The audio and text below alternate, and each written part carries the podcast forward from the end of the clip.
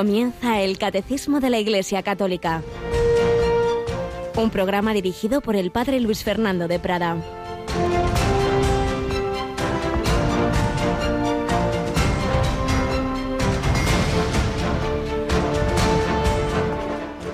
El Hijo de Dios, Jesucristo, que fue anunciado entre vosotros, no fue sí y no, sino que en él solo hubo sí, pues todas las promesas de Dios han alcanzado su sí en Él. Así, por medio de Él, decimos nuestro amén a Dios para gloria suya a través de nosotros. Alabados sean Jesús, María y José. Muy buenos días en este martes 8 de junio, en este mes eucarístico, mes del Sagrado Corazón de Jesús. Hemos celebrado la solemnidad del Corpus Christi, lo cual indica que estamos también en la preparación de la solemnidad que el Señor pidió en su octavo, la del Sagrado Corazón de Jesús. Y es que todo, todo lo que hemos celebrado en el tiempo de Semana Santa, en el tiempo pascual y esta fiesta del Corpus Christi, todo es fruto del amor de Dios. Un amor de Dios encarnado. El Hijo Eterno se ha hecho hombre, Jesucristo, que nos dice San Pablo en la segunda carta a los Corintios Jesucristo, en el que se han cumplido todas las promesas, todo brota de su amor, y ese amor está como hecho carne y simbolizado en ese sagrado corazón. Por eso la fiesta del corazón de Jesús, la devoción al corazón de Jesús, no es ni mucho menos la devoción a una parte del cuerpo de Jesús. No sería una solemnidad, sería, bueno, una devocioncita más. No, no, no, no. Es una manera de decir la devoción, la correspondencia al amor infinito y a la vez hecho humano, cercano, sensible, herido por otra parte por nuestra falta de respuesta, por nuestro pecado, todo eso sensibilizado en ese corazón de Cristo. Una espiritualidad, por un lado, tan antigua como el Evangelio, está esa escena del corazón traspasado, está esas palabras de Jesús, aprende de mí que soy manso y humilde de corazón, etc. Pero, por otro lado, que en su forma más conocida actualmente, digamos, tiene su origen en un impulso del Sagrado Corazón de Jesús a través de, Santa Margarita María de Alacoque, con su director espiritual, el padre San Claudio de la Colombier. En ese en el entorno de 1675 en Perelemonial, Santa Margarita María recibe esas comunicaciones del Señor que como ninguna otra revelación aprobada, eh, privada están no solo aprobadas, sino recogidas a veces palabras del Señor en documentos de los papas.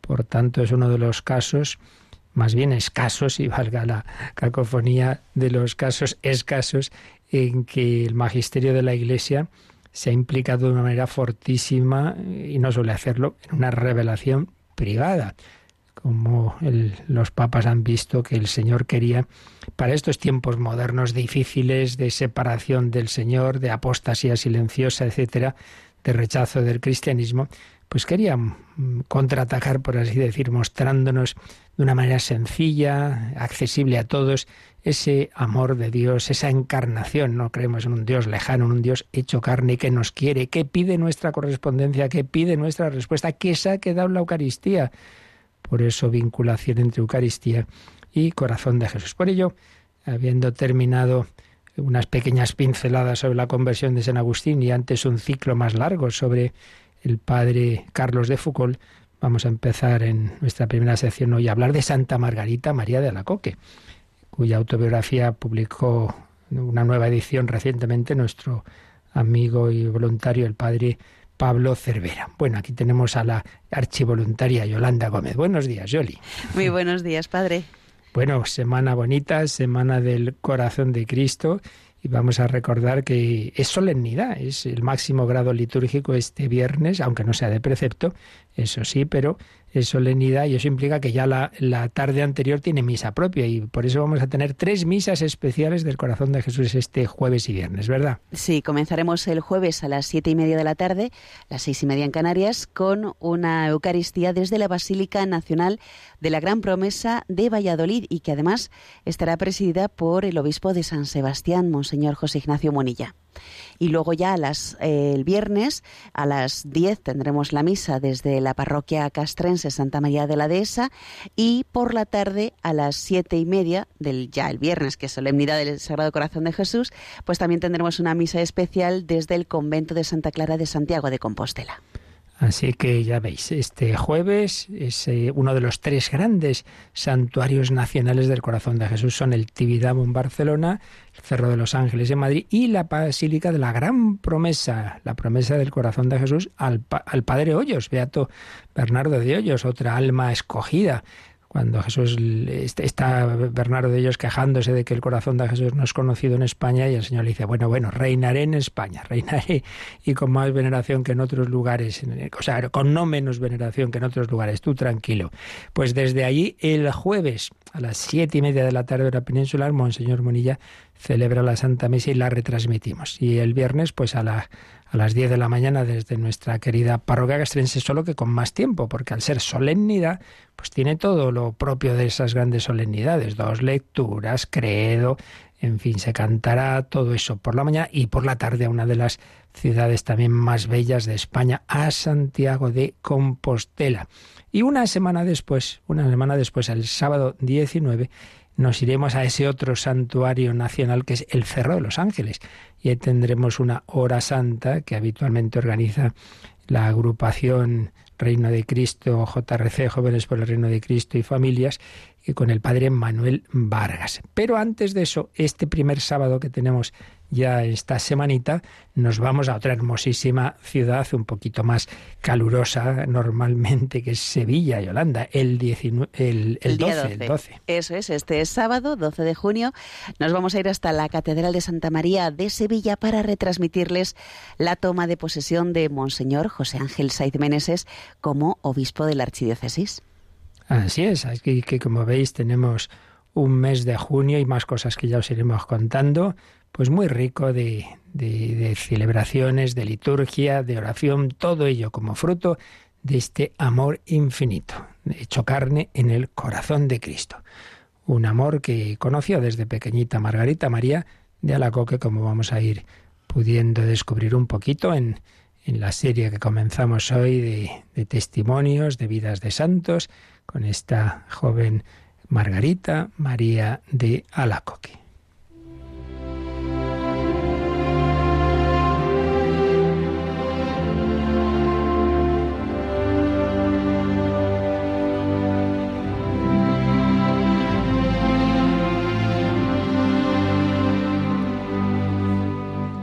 Santa Margarita María de Alacoque, autobiografía.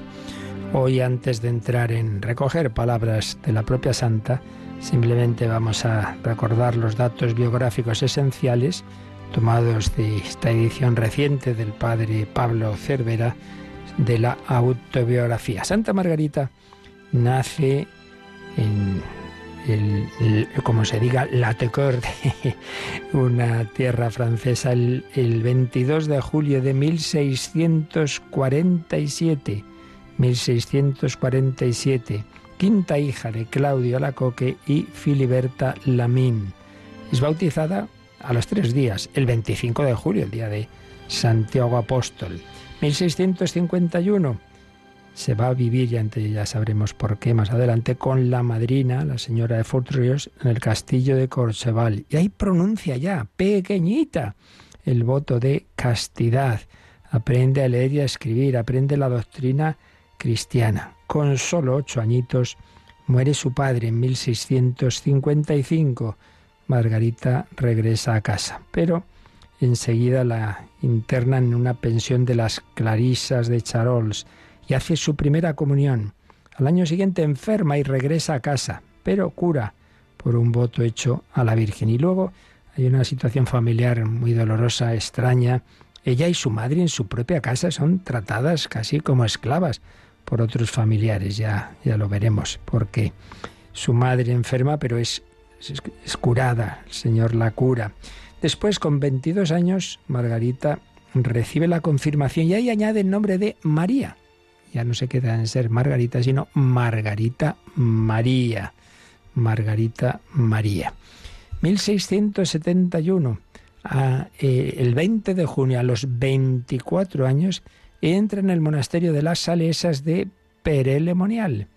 Ahí es el momento decisivo. 24 años, entra religiosa en aquella orden que había fundado San Francisco de Sales. Pero no, no es muy bien entendida muchas veces. De hecho, están a punto de despedirla o al menos de retrasarle los votos, pero bueno, al final sí es admitida a hacer su profesión y le pide, le ordenan, mejor dicho, la superiora que escriba lo que va ocurriendo en su interior. Y es que sí, sí, ocurren determinadas comunicaciones del Señor y concretamente en 1673 tiene una primera gran revelación del Señor el 27 de diciembre, el día de San Juan Evangelista, el que apoyó su cabeza en el corazón de Cristo, pues tiene Margarita María, como digo, una revelación del corazón de Jesús. Y en 1674 la nombran maestra de lo que llamaban las hermanas del hábito pequeño. Y en ese año una segunda revelación. Y muchos la consideran una visionaria, que está un poco loca. Pero menos mal, bueno, menos mal, la providencia sabe lo que hace. Envían a, esa localidad, entonces más bien pequeñita, mm, de Perelemonial, a un jesuita santo y sabio, el padre Claudio de la Colombier. Se lo envía al Señor realmente, porque va a ser el que la guíe, va a ser su director espiritual y el que tranquilice a las monjas diciéndoles que a la superiora diciéndoles que estén tranquilas, que no son visiones raras, que no son alucinaciones, que no es del demonio, que es de verdad algo del Señor. Se encuentran en esa cuaresma de 1675 en el locutorio los dos santos que el Señor va a unir, Margarita María y Claudio de la Colombiera. Bueno, y llega el año clave, 1675, el 13 de junio es la fiesta del Corpus Christi. Bueno, pues en esos días, ante el Santísimo expuesto, recibe otra gran revelación Margarita María. Y poco después ella y San Claudio se consagran al corazón de Jesús. Y ese mismo año en que había recibido esas especiales comunicaciones, muere la madre de Margarita María, se une pues esa luz del Espíritu Santo con ese dolor humano de la muerte de la madre. Y al año siguiente, pues ya le quitan al padre Claudio porque es enviado a Inglaterra, a la Inglaterra que era enemiga del catolicismo, pero dejan que hay, hay un personaje de la nobleza que es católico y permiten que tenga un predicador católico que luego pasará muy mal, porque como digo, había una gran persecución anticatólica, pero el caso es que el padre Claudio de la Colombier se va a Londres como predicador de la duquesa de York, como capellán particular, digamos, de la duquesa. Jesús en 1677 le pide a Margarita que se ofrezca, que se ofrezca como víctima por su comunidad, porque pues no todo era fervor en esa comunidad. En fin, va viendo distintas luces y acontecimientos.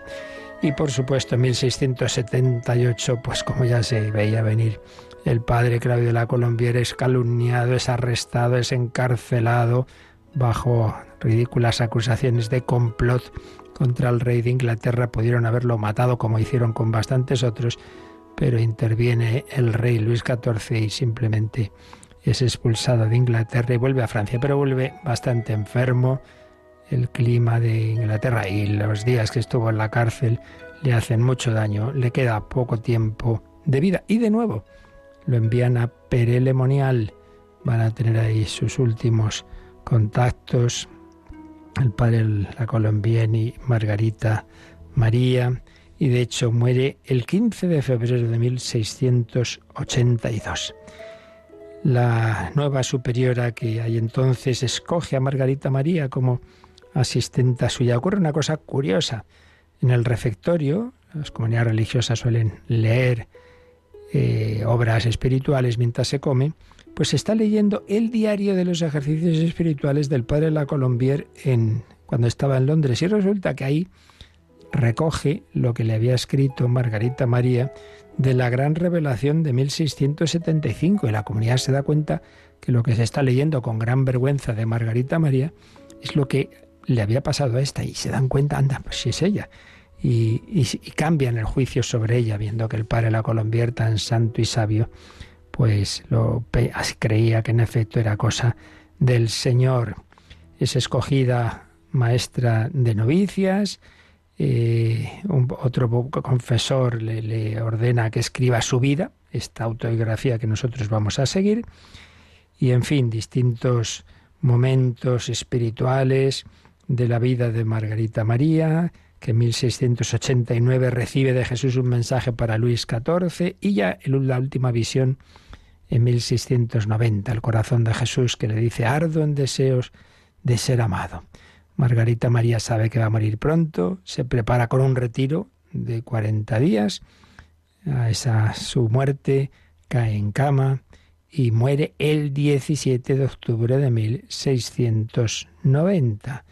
Como ese día ya se celebraba un santo en la iglesia, cuando sea canonizada se va a poner como fiesta suya el 16 de octubre. Y es que el Papa Pío IX la beatifica en 1864 y el Papa Benedicto XV la canoniza en 1920 y el Papa Pío XI beatifica en 1929 a San Claudio, bueno, San Claudio que lo será desde 1992, cuando el 31 de mayo en la Basílica de San Pedro, un servidor pudo estar allí, el 31 de mayo del 92, San Juan Pablo II canonizó a San Claudio de la Colombier. Bueno, datos que iremos viendo su entraña, si Dios quiere, en próximos días, de la historia de santidad que Dios hace con Margarita María y con San Claudio, que de santos en toda la historia de la Iglesia, muy distintos.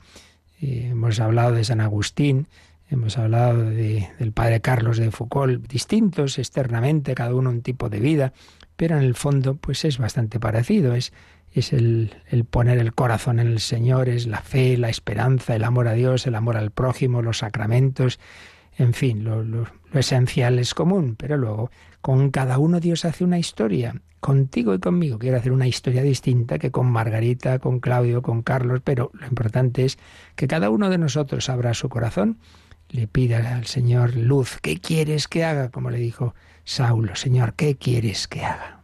Pues pidamos a la Virgen María responder como ella lo que el Señor nos pida. He aquí la esclava del Señor, he aquí el esclavo de la esclava de mi Señor, hágase en mí según tu palabra.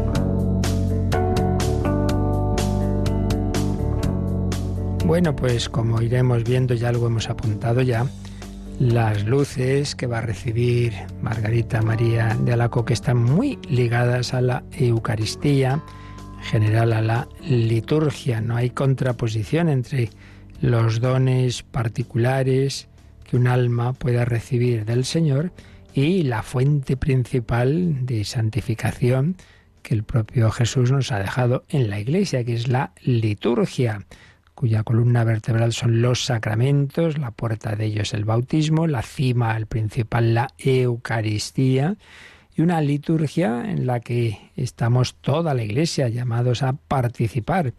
Y es lo que estamos viendo. ¿Quién celebra la liturgia? Recordemos lo que hemos visto, ante todo esa visión de fe de que el celebrante principal, pues no lo vemos, porque es Jesucristo resucitado y vivo, el que está en el cielo, en la liturgia celestial esa ventana abierta al cielo que, que sabemos por la fe que lo que aquí en la tierra se celebra realmente es participación de la liturgia celestial. Cristo es el liturgo, es el sacerdote, el sumo sacerdote, pero Cristo no solo como, digamos, individualmente, sino en cuanto cabeza de la Iglesia. Celebra a Cristo y su cuerpo, que es la Iglesia. Cristo, cabeza de la Iglesia. Y entonces ya, mirado aquí abajo, ¿quién celebra? La Iglesia entera.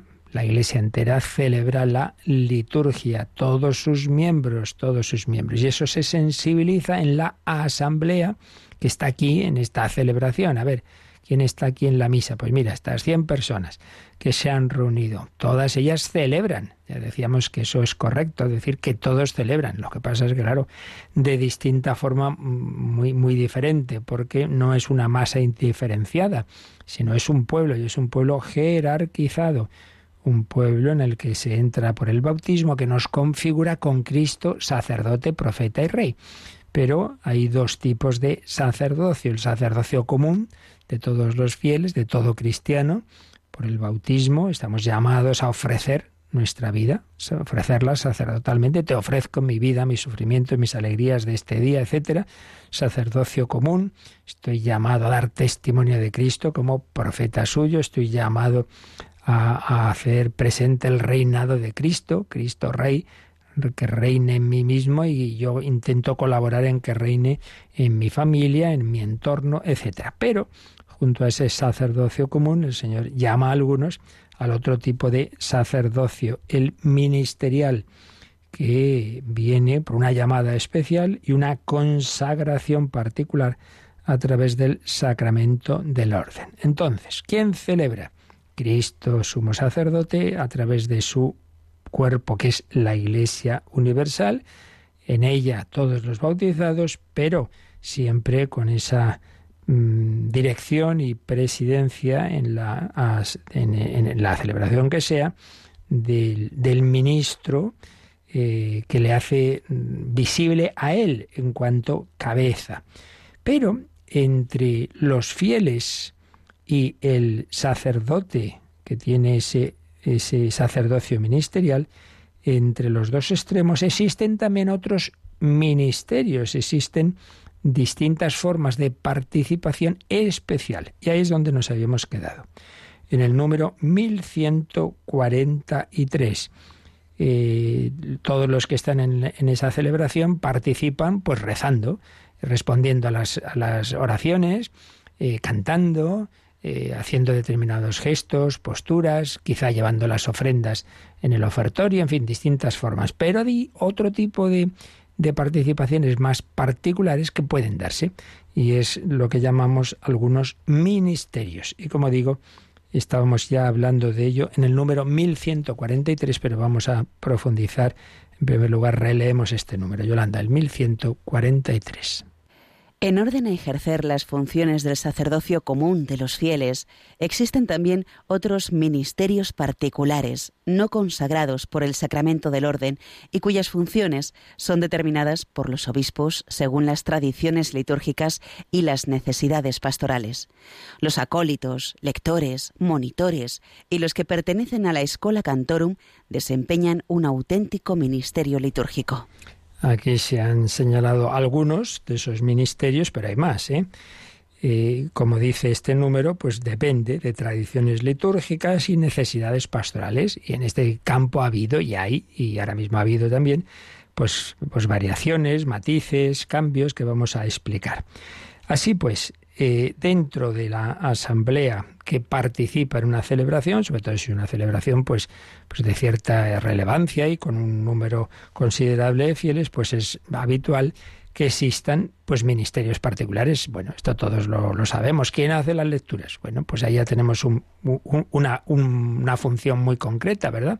Hacer las lecturas de la misa o del bautismo o de lo que sea las lecturas. ¿Quién ayuda a misa? De toda la vida de Dios, ¿verdad? Como se dice, pues los monaguillos, con distintos refranes ya famosos, ¿no? Si tienes un hijo pillo, mételo monaguillo, etcétera. Bueno, pues eso es un ministerio que puede tener ya un rango más allá que unos niños estén ahí aprendiendo un poquito a ayudar a misa, pues en lo que llamamos el acolitado, los acólitos. Qué importante también pues el canto, ya lo veremos más adelante, el catecismo nos habla de la importancia de la música sagrada. Por tanto, hay distintas funciones en las celebraciones. Ahora bien, esas funciones, esas tareas, esos ministerios puede ser una cosa, bueno, pues que hoy lo haces tú y lo haces tú, tal, de una manera como más ocasional. O puede ser algo ya más estable, más permanente. Y aquí es donde entra que en la tradición, ya digo, y dependiendo luego de, de ese oriente, ese occidente, y en fin, distintas tradiciones pastorales y litúrgicas, que se hayan dado ya también eh, encomendado de una manera estable algunos de estos ministerios y de una forma también a través de un rito, un rito en el que se ha instituido a esta persona habitualmente como acólito o como lector o otro tipo de ministerios que ha habido y que, también puede haber como catequista u otros semejantes. Y entonces aquí es donde ha habido cierta evolución y algo muy reciente en esta evolución que vamos a explicar hoy. Y es que eh, había lo que se llamaban las órdenes menores, algo que instituyó la Iglesia. Esto no viene directamente del Señor. Del Señor, de Jesucristo, viene lo que es el sacerdocio, el, el sacramento del orden con esos tres grados que son la plenitud del sacerdocio, que es el obispo, el episcopado, Jesús instituye a sus apóstoles, lo que llamamos obispos, con el segundo grado, los colaboradores de los obispos, que aparecen ya en esas cartas de San Pablo, de los demás apóstoles, aparece, aparece en, San Ignacio de Antioquía clarísimamente esa estructura del obispo, los presbíteros y los diáconos.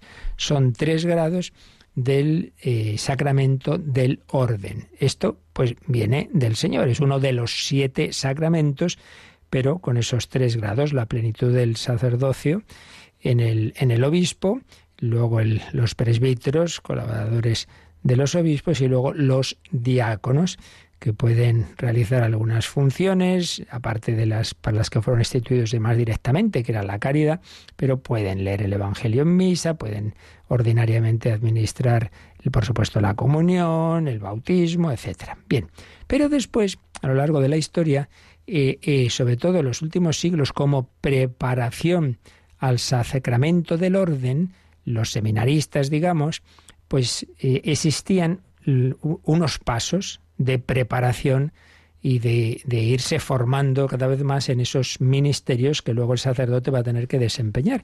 Y ahí es donde entraban las órdenes menores. Y había varias. Pues el que está ahí en la puerta, la palabra de, eh, usaba el, hostiario porque es la, palabra latina significa eso, la puerta, el exorcista, pero sobre todo lo, que, lo que es el, ministerio del, del acolitado, la Eucaristía, y del, y del lectorado. ¿Qué pasa?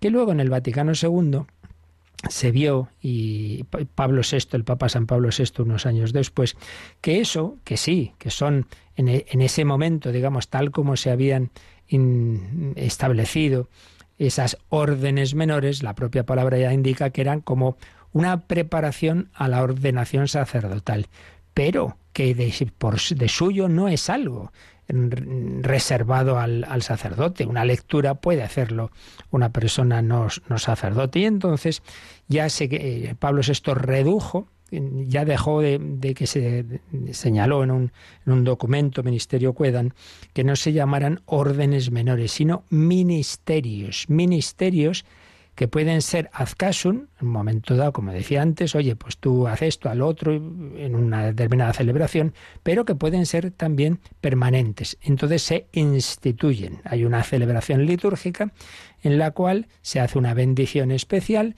para que a partir de ahora estas personas sean ya, pues habitualmente, eh, lectores o acólitos, etcétera. Pero, como todavía estaba esa tradición, digamos, de, verlo como una preparación, como una preparación a la, a la ordenación sacerdotal, cuando esto se instituye, se instituía por Pablo VI de una manera, digamos, permanente, se mantuvo que esa institución se reservara a los laicos. Sin embargo, el propio Código de Derecho Canónico daba a entender que de por sí es un ministerio, a los laicos, quería decir, perdón, a los varones, eh, pero el propio Código de Derecho Canónico daba a entender que de por sí no es un ministerio eh, sacerdotal, sino que podrían eh, digamos, de por sí es laical. Y por eso quedó así el, canon 230 del código.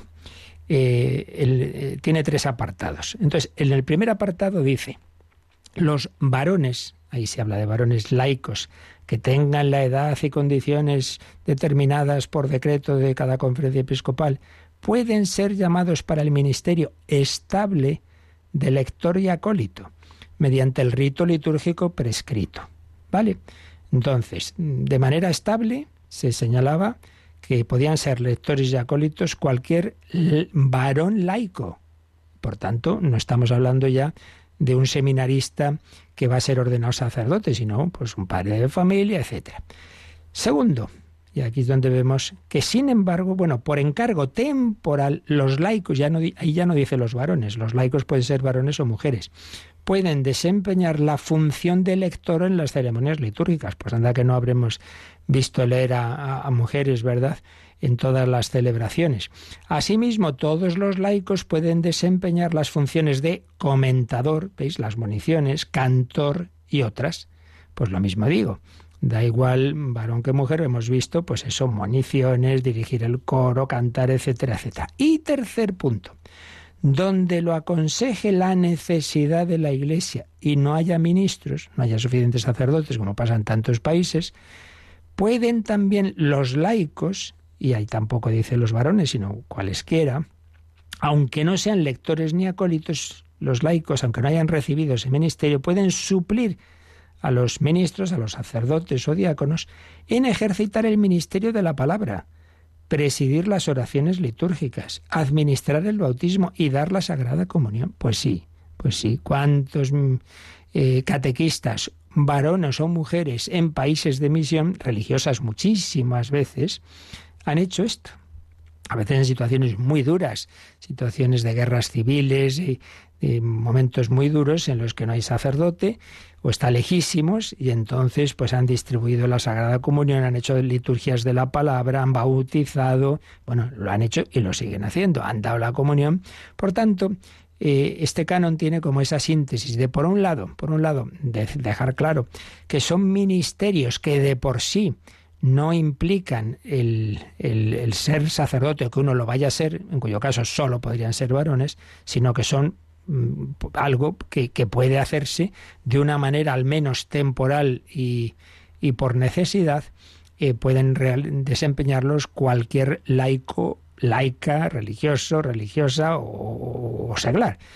Pero por otro lado, como una forma, digamos, estable de, ese ministerio de lector y acólito, en tanto en cuanto estaba toda esa tradición de que normalmente era como preparación al sacerdocio, de una manera estable, en principio eso se reservaba a los varones. ¿Qué ha pasado después? Bueno, pues lo vamos a ver enseguida, pero vamos a quedarnos un momento pues agradeciendo al Señor el gran regalo de la Eucaristía, donde está el verdadero cuerpo de nuestro Señor Jesucristo. Ha de ver un ese cuerpo que se formó en el seno de María Virgen.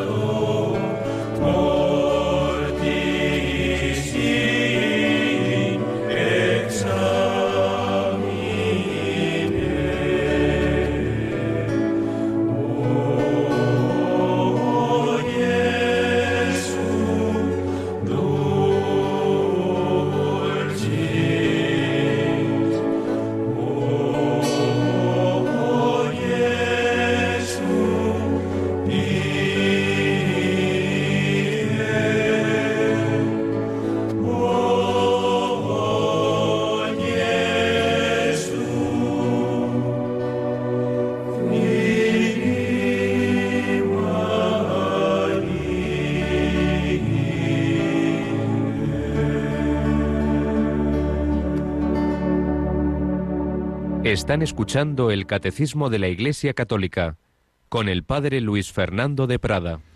Así pues, ya desde, desde ese documento del Papa Pablo VI, Ministeria Quedan, de 1972, nos hemos acostumbrado todos a ver indistintamente a varones o mujeres a hacer las lecturas y también en caso de necesidad a distribuir la comunión, pero muchísimo más en tierras de misión, en lugares en los que hay pocos sacerdotes, por realizar esas tareas. Pero quedaba esta, este aspecto, esta reserva de que de una manera habitual instituir establemente el ministerio de lector y de acólito, de momento eso se reservaba a los varones, bueno, pues porque había esa tradición de que habían sido pasos que se daban eh, de cara al sacerdocio. Y eso sí, ya sabemos que el sacerdocio, y ahí no puede haber ni lo habrá cambio nunca en el sentido de que es algo que el Señor reserva a los varones y por tanto en eso no iba a cambiar. Pero eh, ya hemos dicho cómo la experiencia de estos años ha, mostrado que sí que en muchísimos casos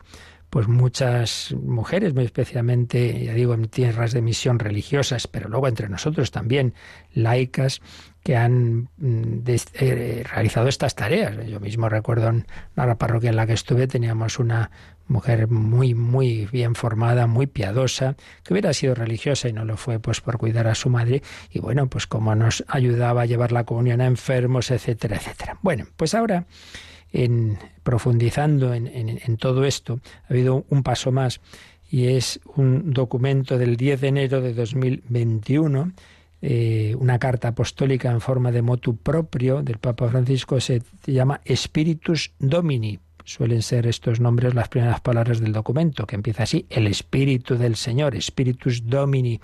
Y entonces da ese paso de que ese ministerio estable de lector y acólito, que de hecho ya estaban ejercitando mm, tanto varones como mujeres, pues que también establemente se pueda mm, eh, otorgar o instituir, hacer esa, esa, ese rito litúrgico indistintamente con varones y mujeres. En el fondo es pues dar una estabilidad y una oración especial, esa institución litúrgica, a lo que de hecho ya venía ocurriendo pues más de 50 años. Por lo tanto, tampoco es que sea una, una novedad así de decir, uy, qué cosas se, se le ocurren al Papa. Pues no, normal. Y lo explica en una carta al cardenal Ladaria, mm, que es muy interesante porque ahí se hace un poquito la historia de todo este tema, ¿no?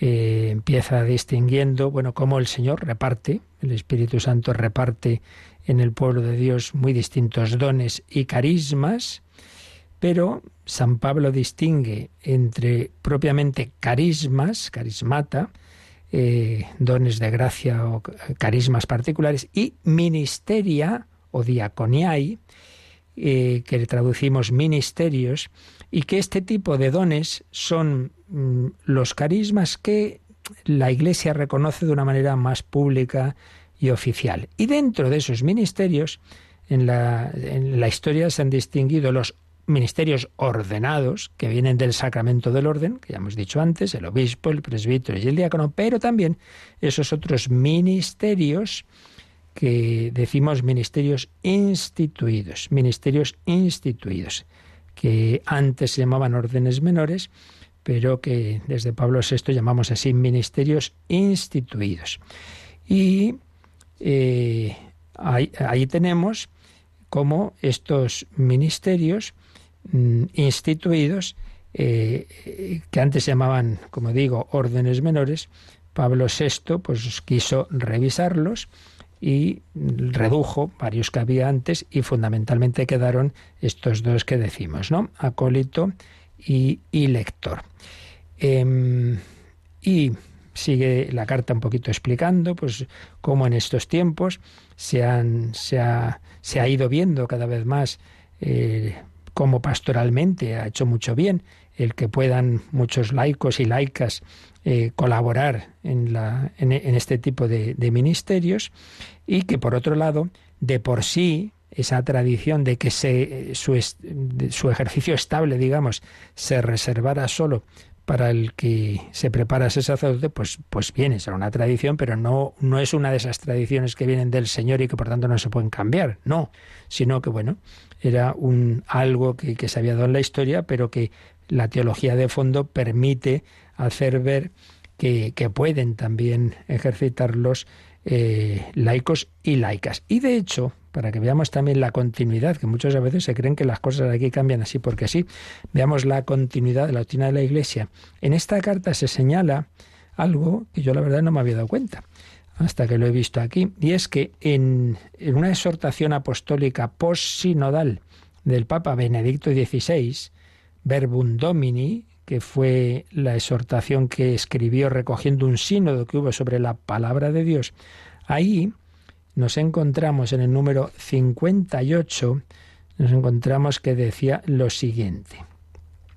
En la tradición latina, el Evangelio lo proclama el sacerdote o el diácono. Eso siempre, eso está claro. El Evangelio no puede en la liturgia leerlo cualquier laico, no, no, no ningún laico, tiene que ser sacerdote y diácono. La primera y la segunda lectura las proclama el lector encargado, hombre o mujer. Seguía diciendo Benedicto XVI, quisiera hacerme eco de los padres sinodales que también en esta circunstancia han subrayado la necesidad de cuidar, con una formación apropiada, el ejercicio del munus, ministerio de lector, en la celebración litúrgica, y particularmente el ministerio del lectorado, que en cuanto tal es un ministerio laical en el rito latino. Es decir, Benedicto XVI dejaba claro que ese ministerio en sí mismo es laical. Claro, si es laical, pues tan laico es el varón como la mujer. Es decir, esto ya está dicho, como digo, en Verbum Domini. Entonces, lo que hace este documento, esta carta Spiritus Domini de eh, a ver, sí, Spiritus Domini del Papa Francisco, es dar ese paso de que lo que de hecho ya estaba ocurriendo, de que muchas veces tanto varones como mujeres ejercían estos ministerios, pues pueda eh, hacerse que también eh, de una manera estable se puedan también las mujeres recibir esta institución, este ministerio, no solo así porque, porque hace falta de una manera eh, cuando venga el caso, sino de una manera estable, porque de por sí, de por sí, no implican eh, algo totalmente reservado al sacerdote. No, son ministerios laicales. Eso sí, ojo, en el caso del acolitado, nos había escrito una pregunta Miguel Ángel, en el caso del acolitado, lo que no cambia es que el, lo que es distribuir la Sagrada Comunión es como ministros extraordinarios, no como ministros ordinarios. Ministro ordinario de la Eucaristía en una celebración litúrgica es, es el obispo, es el sacerdote o es el diácono. Y el extraordinario, entonces ya sí que son los acólitos. Quiero decir que si lo que no tiene mucho sentido es que el, sacerdote que, esté bien, digamos, de, salud y tal, no que sea mayor y el pobre no, es mejor que, que, esté ahí quietecito. No, no, pero si puede, no tiene sentido que se siente, diga, bueno, bueno, ahora los acólitos que repartan la comunión. Hombre, usted el primero, ¿no? Si es que hay mucha gente, vale, entonces que te ayuden. O sea, que siempre es como mm, en este aspecto. Otra cosa es ayudar a misa ayudar a misa. Pero lo que es en el aspecto de distribuir la comunión, siempre se supone que es como ministros extraordinarios. Ahí da igual que si varones, que si mujeres. Eh, el acólito es ministro extraordinario para ayudar cuando haga falta, no porque sí. Pero por lo demás son ministerios en los que es bueno que haya esa participación de los laicos en estos y otros que pueden, porque en esto ya digo, esto ya no viene, eh, no es algo de institución divina, sino que es la propia Iglesia la que puede regularlo y por tanto puede cambiarlo. Así que esta es la, digamos, el paso que, se ha dado recientemente, pero que va en esta continuidad, que tampoco es una, novedad, eh, simplemente es eso, que lo que en sí mismo es propio de los laicos, aunque en la tradición muchas veces eh, durante estos últimos siglos se ha visto como una preparación al sacerdocio y también se sigue haciendo así, por supuesto, en los seminarios, pero eso no quita que también haya otros eh, mm, que, reciban el, el lectorado acolitado, no porque se estén preparando los sacerdotes, en cuyo caso solo podrían ser los varones, sino también porque como laicos colaboran en la función de la Iglesia. Esta es la cuestión. Así que por eso no nos extrañe que tanto las lecturas como la comunión la puedan distribuir, repito, en el caso de la comunión, siempre por necesidad, como ministros extraordinarios, varones o mujeres. Y esto, como digo, sabemos muchos casos muy bellos, sobre todo en misiones religiosas, que realmente lo hacen maravillosamente bien. Bueno, pues para que sepamos que es algo que, que no nos extrañe, ¿verdad? Y que es algo y que también que no nos extrañe que pueda haber monaguillas. De hecho, recuerdo alguna celebración en alguno de los viajes del Papa eh, en, que, en que estaban ahí unas chicas pues haciendo pues eso esas labores que antes normalmente solo las veíamos en los niños y todo es por lo mismo si eso solamente es como preparación al sacerdocio, en el camino del sacerdocio, entonces claro, solo pueden ser varones, pero si puede ser tareas que puede realizar un laico, pues entonces da igual laico que laica. Esa es la cuestión. Bueno, pues vamos a leer, aunque sea simplemente dejar leído para mañana Yolanda, el último número de, de este apartado de quién celebra, quién celebra, eh, que viene a ser un resumen de lo que hemos visto y que ya lo explicaremos, pero lo leemos ya. El 1144. Así, en la celebración de los sacramentos, toda la asamblea es liturgo, cada cual según su función, pero en la unidad del Espíritu que actúa en todos. En las celebraciones litúrgicas, cada cual, ministro o fiel, al desempeñar su oficio, hará todo y sólo aquello que le corresponde según la naturaleza de la acción y las normas litúrgicas.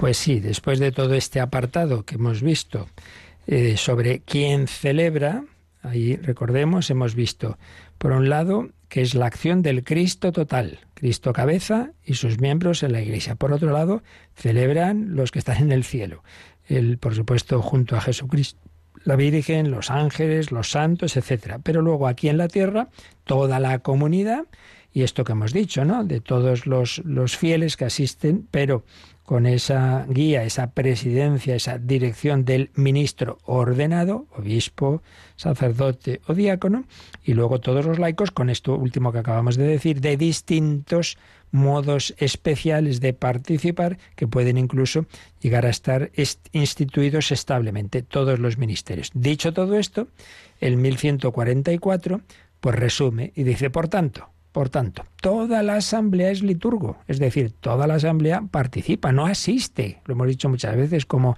como asiste uno a una obra de teatro. No, no, no, no, no, no. Tú tienes parte, pero ojo, cada uno según su función, no hace todo el mundo todo, no. Solo el sacerdote puede consagrar, solo el sacerdote puede rezar la, la plegaria eucarística, etcétera, etcétera. Solo el diácono puede leer el Evangelio. Eh, por eso, el principio general con el que termina este número está tomado, de la, una vez más, de la Constitución Sacrosantum Concilium del Vaticano II sobre la liturgia. Y el principio es este.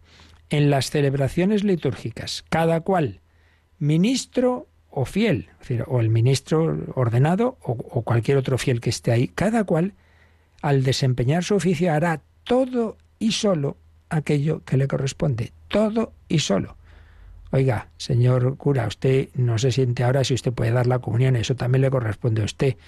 Y usted, laico, no, no, se ponga aquí a, rezar con él, a decir en, voz alta, tomad y comed todo desde el nombre, no, eso dejarle solo al sacerdote, todo y solo lo que a cada uno le corresponde. Pero, pero si hay alguien que puede leer la primera lectura, no la lea usted, señor cura, que lo puede hacer este laico o esta laica. Esa es la idea. Bueno, ya lo desarrollaremos, lo dejamos aquí, damos gracias a Dios, le glorificamos y, eso, damos muchas gracias porque el Señor nos invita a todos a la fiesta de la liturgia. ¿Tenéis alguna cuestión? Pues tenemos unos minutitos ahora. Participa en el programa con tus preguntas y dudas.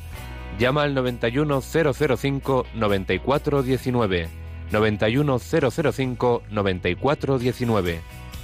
Puedes escribir un mail a catecismo arroba radiomaria.es o escribirnos un mensaje al teléfono de WhatsApp 668 594 383 668 594 383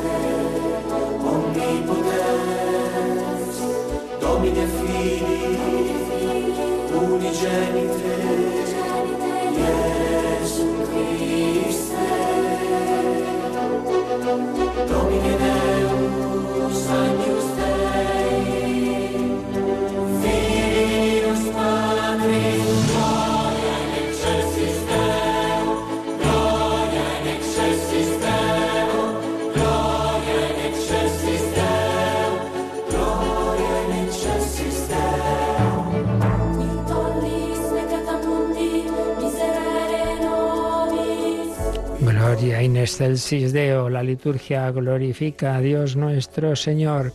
Bueno, como digo, teníamos un correo de Miguel Ángel, dice, se ha hecho común en nuestros días que el obispo autorice determinados seglares para dar la comunión como ministros extraordinarios, pero a mi juicio se ha hecho común convertirlos en ministros ordinarios que den la comunión sin una verdadera justificación. ¿Es litúrgicamente correcto? Pues no, ya lo hemos dicho, que hombre, si hace falta, porque hay mucha gente, porque el sacerdote tiene, pues eso, limitaciones de, salud, de lo que sea, pero si no, simplemente por comodidad, no, no, dar la comunión vosotros y yo aquí hago otras cosas, pues, pues en principio no, ministros extraordinarios. Luego, una cosa un poco peculiar, una consagrada nos escribe, dice, ¿puede un sacerdote negar las partidas de nacimiento, bueno, de nacimiento no, eso no, es de la iglesia, eso es civil, de bautismo, comunión, comunión que yo sepa tampoco se hace partida, ¿eh? Eh, eso no se, no se registra, de bautismo y confirmación a un católico que ya ha sido bautizado, etcétera, pues, pues no, en principio no, claro. Dice que, que una, un sacerdote le ha dicho que no, que no le da la gana de darlas. Claro, esto es lo de siempre, yo aquí no puedo sin conocerlo, no sé, habrá que preguntar al sacerdote por qué, habrá alguna razón. Y si no, pues mal, ¿qué vamos a decir? Claro, claro que tiene uno derecho, solo faltaba, a que le den las partidas de, de lo que ha recibido en la iglesia, ¿no? Por supuesto, esto son cosas ya como muy, muy particulares, que poco puedo decir, que, que en principio, claro, eso es algo que está ahí en la iglesia y todo el que quiera eh, tiene derecho a pedir, a pedir esa, esa partida normal. Bueno, y luego nos preguntaban, eh, que no estaría mal poner nombre de dónde escribe uno, eh, quisiera que me orientara sobre ciertos actos que cada vez son más usuales debido a la diversidad que hay en la convivencia entre diferentes culturas. Mi pregunta va relacionada con la actitud interreligiosa entre diferentes religiones. Si un musulmán me regala un Corán o un judío una Torá, ¿lo tengo que rechazar o acoger? ¿Tengo que regalarles yo una Biblia? Bueno, eh, a ver, en esto no hay nada señalado, puesto que no estamos hablando de ningún acto litúrgico, estamos hablando, pues eso, de una relación personal. Desde luego no hay ningún inconveniente, en absoluto, porque aunque solo sea desde una perspectiva cultural, el que uno conozca los libros sagrados de los demás, otra cosa es lo que uno piense sobre ellos, pero, pero hombre, desde luego, acoger yo los cogería. ¿Por qué no? Sobre todo en el caso del judío, porque me dice eh, una Torah. Mm, los judíos llamaban Torah a lo que en realidad nosotros llamamos los cinco, el Pentateuco, los cinco primeros libros de la Biblia. Por tanto, en realidad, lo que eh, te puede dar un, judío es parte de nuestra Biblia. Parte de nuestra Biblia. Otra cosa es qué versión, qué traducción. Bueno, ya entraríamos en más detalles, pero en principio ya me dirás, es parte de nuestra Biblia. Eh, y dice, ¿tengo que regalarles yo una Biblia? Hombre, tengo que no pero mm, estaría bien. Dice, bueno, vale, yo, te, yo me, voy a conocer tus libros y sagrados y yo te doy el mío. Y, claro, lo nuestro sería el, lo específico nuestro, el Nuevo Testamento, porque el Antiguo Testamento ellos ya lo tienen. Solamente hay algunas diferencias, bueno, del, pues, sobre según el canon, algunas partes, algunos libros, pero bueno, básicamente, eh, claro, nuestro Antiguo Testamento es la Biblia judía. Por tanto, eh, ahí ya digo, ahí como con mucha más claridad, ¿no? Esa, ese intercambio. Entonces, que no hay problema, en, por supuesto, en, recibirlo. Yo, yo sí que lo haría. Eh, eh, porque, vamos, uno puede coger cualquier libro, no va a poder coger un, un, libro religioso. Otra cosa, ya digo, es que nosotros consideremos que está inspirado o no. En el caso de, del Antiguo Testamento, que llamamos nosotros, que es la judía, creemos que está inspirado, claro. Por tanto, pues en principio no hay ningún problema en ese, en ese intercambio y luego tú no te sientas obligado a, a regalarle la Biblia, pero, pero hombre, pues parece que sería lo lógico, ¿no? Tú me das esto, yo te doy lo otro. ¿Tenemos alguna cosa más, Yolanda? Sí, nos ha llamado un oyente que, bueno, le han contado que en algunos pueblos pues ya ni siquiera hay Eucaristía y entonces se hace una celebración de la palabra y la realiza una monja. Pregunta si el Evangelio también lo tiene que leer la monja. Eh, vamos a ver, la verdad es que me, hace dudar un poco. Entiendo que en cuanto que es una liturgia de la palabra, que no es, que no es la misa, si fuera la misa no podría, evidentemente. Al ser una liturgia de la palabra, sí puede leerlo. Lo que pasa es que en lo que no, en esos casos no diría el Señor esté con vosotros, no lo haría así, porque eso solo puede hacerlo el ministro ordenado. Pero la puede leer como la puedes leer tú y yo. Es decir, que en un, en un, estamos en un momento de oración que no es propiamente algo como la misa, sino un rito como más sencillo. Entonces sí, claro, entre, entre quedarse sin leer el Evangelio y que lo lea la monja, desde luego me parece que, que debe leerlo la monja. Eh, que, y, y vamos, que que no hay, no hay ningún problema. Pero ya digo, la manera concreta la me hace dudar un poquito. Creo que lo único sería esto, que no, que no se debe introducir como, como se introduce cuando lo hace el sacerdote o el diácono. Pero por lo demás, pues es lógico, ¿no? En toda esa liturgia de la palabra está el, el, Evangelio, pues claro, normal que lo lea la, la, religiosa que lo está presidiendo. Es un caso de lo que estamos diciendo, ya no hace falta irse a misiones, ya nos está pasando en nuestros pueblos que no hay suficientes sacerdotes y entonces más vale el tener esa liturgia de la palabra y esa distribución de la Sagrada Comunión que el, que el no tener nada, claro que sí. Muy bien, pues ya seguiremos. Pedimos al Señor su bendición. La bendición de Dios Todopoderoso, Padre, Hijo y Espíritu Santo, descienda sobre vosotros. Alabado sea Jesucristo.